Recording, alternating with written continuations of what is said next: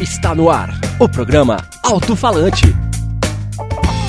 Programa Alto Falante no ar, eu sou o Fernando e a gente vai continuar falando sobre comunicação e inovação. E eu recebo no programa de hoje o Bruno Gouveia, que é coordenador do time de catálogos do Luiza Labs. E a gente vai falar um pouquinho hoje sobre comunicação e inovação com ele. Bruno, primeiro eu queria te agradecer pela sua disposição em participar do Alto Falante com a gente.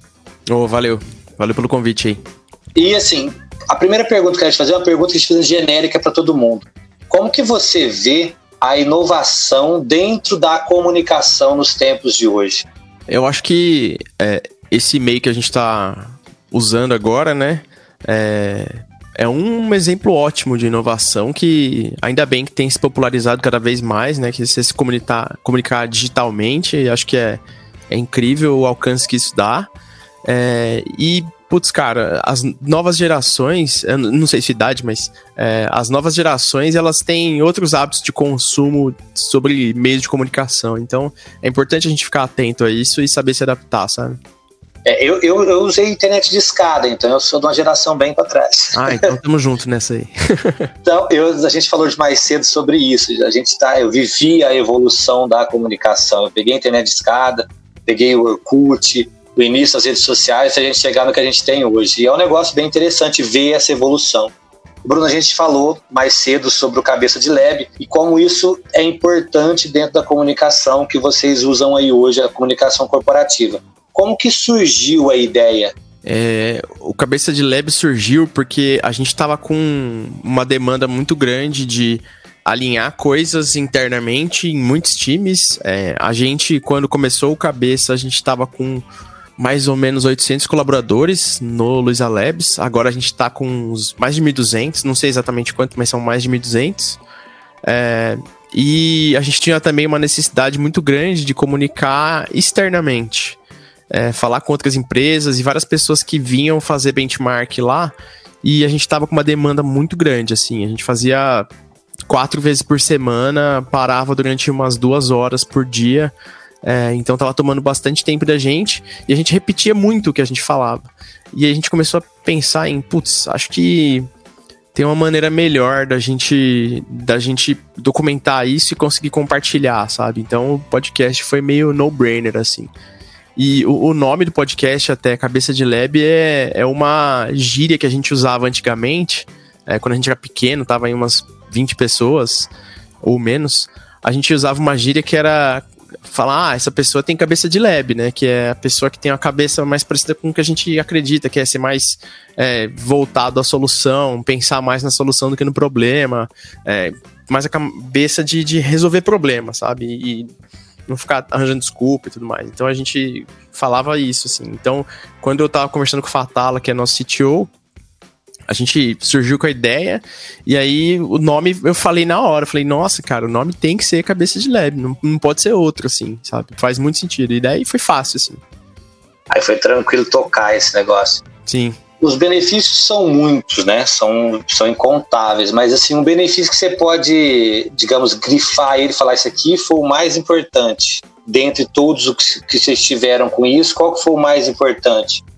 Cara, é, certamente foi conseguir mostrar para outras pessoas que não daqui é, o que, que a gente faz. Porque é muito difícil da gente comunicar o que a gente faz de alguma outra maneira, saca? Então, é, esse formato de podcast ele ajuda muito em, em, a gente conseguir contar um pouco do que a gente faz aos poucos, com várias perspectivas e temas diferentes, tudo mais. Isso externamente, né? Externamente, certamente foi isso. E deu muito resultado, assim. Tem muita gente que é, depois veio trabalhar aqui e falou, putz, cara, eu tava em dúvida se eu ia para aí ou não, daí eu escutei podcast e falei, putz, é isso que eu quero mesmo, quero trabalhar aí. Então, para isso foi excelente internamente, é, o que a gente mais percebeu foi que corroborou alinhamentos que às vezes é, tinham um discurso que não chegava reto em todo mundo. Então tem algumas coisas, principalmente sobre liderança, que ficou muito claro, assim, o que, que a gente esperava de todo mundo e, e putz, como deveria se agir em alguns momentos. Então a cultura ganhou uma consistência razoável, assim, e, e isso ajudou bastante, sabe?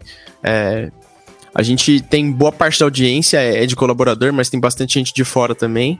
É, e, putz, cara, é, é legal receber mensagem da galera no corredor da empresa, assim, ou quando eu vou falar com alguém de fora de outra cidade, fala, nossa, cara, a gente escuta aqui, acha demais e tal. Então é, é legal ver que o pessoal acompanha e, e entendeu a mensagem, sabe? Isso, sem dúvida, é um ganho que não dá para mensurar, assim.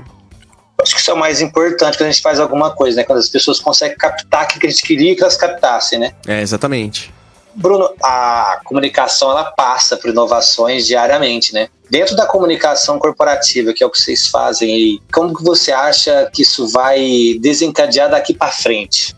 Cara, eu acho que comunicação corporativa é, ela tem que ser feita com um objetivo muito claro, assim, saca? É, por que, que eu digo isso? A gente tá no Labs e o Labs tem, sei lá, mais de 1.200 colaboradores, mas é todo mundo mais conectado à tecnologia. E a gente é uma área dentro do, do Magalu, saca? É, e o Magalu é uma empresa de quase 40 mil colaboradores. É, a comunicação que a gente usa pro Labs e pro Cabeça de Lab possivelmente não atinge as pessoas que trabalham em outros setores da empresa, que envolvem esse espectro de 40 mil pessoas. Então, eu acho que a comunicação, é, ela deve sim ser nichada e deve ser direcionada, principalmente dentro das empresas, porque senão você corre risco de passar a mensagem com um teor errado, com contexto errado, com uma bagagem de pressuposição de conhecimento de quem está escutando errado. Então, é, por exemplo, se eu for falar de algo técnico, eu posso falar mais reto porque eu sei que minha audiência provavelmente vai entender. Mas é, se eu tivesse uma agência mais leiga e mais abrangente, eu provavelmente teria que explicar de um, uma outra maneira, saca? Então é, é acho que essa é, o direcionamento faz bastante diferença, assim. Entendo. Tem que ser bem focado no, na área que se que das áreas, tem que ser um negócio bem focado em áreas. É, ou uma intenção, saca? A nossa intenção não é. A nossa intenção é falar de gente, inovação e código. É, então, é bem claro, sabe? A gente tem três coisas para falar e dentro disso a gente pode abranger uma porrada de assuntos. Mas é, existe um pressuposto de que a gente aborde tecnologia falando sobre esses três temas, assim, conectando tecnologia com esses três temas. Então, é, faz sentido conectar bastante, porque é muito difícil você ter um podcast que fala sobre absolutamente qualquer coisa, sabe? Eu acho que é, você sempre tem um, um teor, assim. Você pode pegar o Nerdcast do David Alexandre lá, que eles têm. É, eles falam sobre qualquer coisa, só que é uma ótica nerd, sabe? É, então tem esse. Sempre tem uma intenção muito forte e direcionada. É lógico que o deles não é corporativo, né? Então. O, o nosso podcast, esse podcast, o Alto Falante, ele foi, foi pensado para falar de comunicação. Aliás, ele foi pensado no início para falar de publicidade e propaganda que é o nosso curso. Então, ele foi pensado no primeiro momento para isso. Depois, ele, como a gente passou para uma mudança na universidade e hoje o núcleo atinge os outros cursos da comunicação, então ele passou a falar de comunicação. E, e assim, a gente está tendo um resultado bem interessante também em relação a isso. É, podemos dizer que podcast é um, é um futuro muito presente, digamos assim. Podcast é um negócio que já tem faz tempo, né? Eu já consumo há muitos anos, há mais de 10 anos eu já consumo podcast. E é legal ver que tá crescendo e tem um monte de coisa nova surgindo com gente fazendo de maneiras diferentes, sabe? É, eu gosto de podcast que tem um formato natural, assim, sabe? Tipo, é, eu não gosto de, de podcast, com todo respeito, é claro, à Globo e todas as empresas de mídia grande, mas o formato deles é bem jornalístico, assim. E, e não é muito o que eu gosto de consumir com, em, enquanto podcast. Porque podcast, para mim, é esse negócio mais papo, tete a tete, um a um, e uma conversa, assim. É, não é um negócio que eu gosto de consumir de uma maneira como se eu estivesse assistindo o jornal. Engessado, é, né? exatamente. Eu gosto de negócio solto, assim. E eu espero, eu, eu consumo com essa expectativa. Por isso que não me agrada esse direcionamento de conteúdo nesse formato que é feito por eles. Mas assim, dá certo porque eles têm uma baita audiência. Eles trazem audiência diferente. Então eu acho que é super válido. Mas para mim não fala muito comigo. É, Bruno, vamos. Deixa eu fazer mais uma pergunta aqui para a gente caminhar para o final. É, qual que é a, a sua perspectiva daqui para frente em relação à comunicação e inovação, fora a, a, a parte corporativa, mas a inovação dentro da área da comunicação? Cara, eu vejo que por mais que podcast seja um negócio muito forte, que tá numa época boa para crescer, eu vejo que o conteúdo em vídeo tem um, um, apelo forte demais com a geração mais nova, saca? Você vê pelo Instagram como a galera abraça IGTV, TikTok, essas paradas assim. Então eu acho que comunicação em vídeo é um negócio que eventualmente eu vou acabar fazendo e é um negócio que eu acho que vai pegar cada vez mais, saca? É, eu tenho uma visão boa com isso. Eu acho que as plataformas que a gente usa, elas têm várias dificuldades de saber lidar com a variedade de conteúdo e os problemas que diferentes conteúdos podem gerar. Mas eu acho que a comunicação, o futuro cada vez mais vai ser a democratização desse acesso a você produzir vídeo, sabe? E, e, com qualidade, assim, que eu acho que é um negócio diferente, né? Que o YouTube se destaca muito nisso, em você consumir conteúdo que não é feito por uma grande empresa de mídia, mas tem uma qualidade excelente, porque o equipamento hoje em dia é infinitamente mais barato do que era há 10, 15 anos atrás. Então eu acho que tem essa perspectiva de democratizar a produção do conteúdo de áudio ou vídeo, mas fazendo com muita qualidade, assim, porque é bem mais acessível hoje em dia.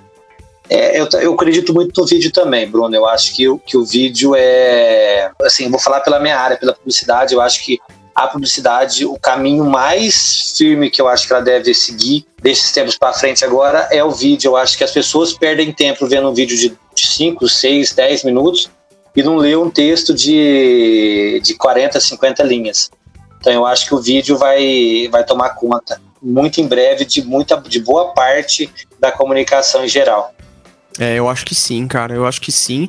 E essa parte das pessoas consumirem mais mídia em vídeo, eu, eu leio de duas maneiras, sabe? É, eu gosto de ler, então. É, porque quem não lê, eu acho que as pessoas perdem um pouco porque é outro conteúdo, é outra, outra mídia que você está fazendo, que você está consumindo ali.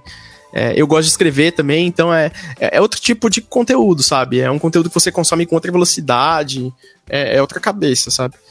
É, as, as novas gerações, eu não sei como elas lidam com isso, sabe? É, eu, eu, vou conversar com algumas pessoas, com algumas pessoas que é, eu conheço que tem empresas que trabalham com pesquisa sobre jovem e de gerações e tudo mais. É, inclusive, eu recomendo é, consumir conteúdo deles, que é o pessoal da Box 1824 lá. É, então eles têm várias pesquisas legais sobre isso, sobre as gerações. O nome deles é até relacionado a isso e a gente até gravou um podcast com a Laura que trabalha lá.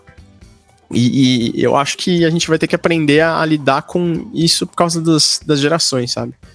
Sim, a, eles não, a nova geração, o hábito de ler não é uma coisa que vem presente, muito presente, né? Como a geração de conteúdo é muito grande, a leitura acaba ficando em segundo e terceiro plano para é, a geração de conteúdo de, de conteúdo escrito para livro também é uma coisa que vem se democratizando bastante. Hoje em dia é muito mais fácil eu escrever um livro e lançar, sabe? As editoras Sim. digitais têm várias facilidades também. Então eu acho que a gente vive numa era rica de, de produção de conteúdo e que às vezes peca em, em, qualidade do conteúdo e qualidade da produção. Então eu acho que isso aí também é um negócio legal para quem vai produzir, independente do meio é, produzir a comunicação com qualidade, sabe? Com.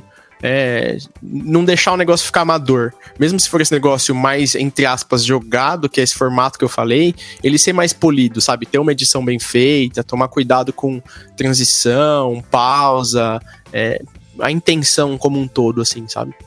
Sim, eu acho que a qualidade de conteúdo é importante. No, no marketing digital, conteúdo é, é, extremamente importante. Eles costumam brincar que conteúdo é rei no marketing digital, mas tem que ser um conteúdo que gere valor, né? Que transforme a vida das pessoas. Eu acho que isso é uma parte importante do conteúdo. Algumas pessoas que produzem conteúdo não levam isso em consideração. É, mas eu acho que o, o, o gerar valor, ele é subjetivo e eu acho que as pessoas que querem produzir conteúdo, às vezes precisam é, só produzir, sabe? Não fica pensando muito aí. Se você tem uma ideia, começa a fazer. É, não fica cozinhando muito, não. Porque às vezes você vai produzir um negócio legal e, e você fica na dúvida de se esse negócio é legal ou não, porque, é, sei lá, alguém deu uma opinião que é contra o que você tá pensando, ou você tá se julgando meio vira-lata, assim, sabe? Tá se colocando numa posição que você tá subestimando a sua própria capacidade de produzir um negócio legal. Então, o melhor feedback que você vai receber é das pessoas que estão escutando e estão consumindo. Então, é, faz e põe no mundo e deixa acontecer, sabe? Bruno, eu agradeço demais a sua participação aqui no Alto Falante. Foi muito legal trocar essa ideia com você. E vou te pedir, antes de encerrar, que você deixe um recado pro pessoal que nos ouve aí. Pô, valeu, cara. Valeu o convite. Gostei do papo aqui. Acho que o primeiro convite que eu venho a fazer é escutem lá o Cabeça de Lab, sai toda sexta-feira. É, a gente fala sobre coisas do Luiza Labs, coisas de inovação, coisas de tecnologia, é, sobre o Magalu, é, sobre carreira. Inclusive sobre carreira é legal, que é o, o tema que a gente tem mais engajamento do público, assim. E, putz, escutem lá, interajam com a gente, eu adoro conversar com a galera também. E, putz, fora isso, cara, Instagram, eu tô no, no, Instagram, o podcast também tá, o podcast é arroba cabeca de lab, eu sou arroba bfgouveia, em todas as redes sociais, LinkedIn, Twitter, Instagram, Facebook, tudo, tudo bfgouveia, o podcast também é arroba cabeca de lab em todos os lugares. E, cara, acho que é isso. Valeu demais aí uh, o convite e precisando, tamo aí. Esse foi o Alto Falante de hoje com o Bruno. A gente volta numa próxima oportunidade. Tchau. Obrigado. Você ouviu o programa Alto Falante.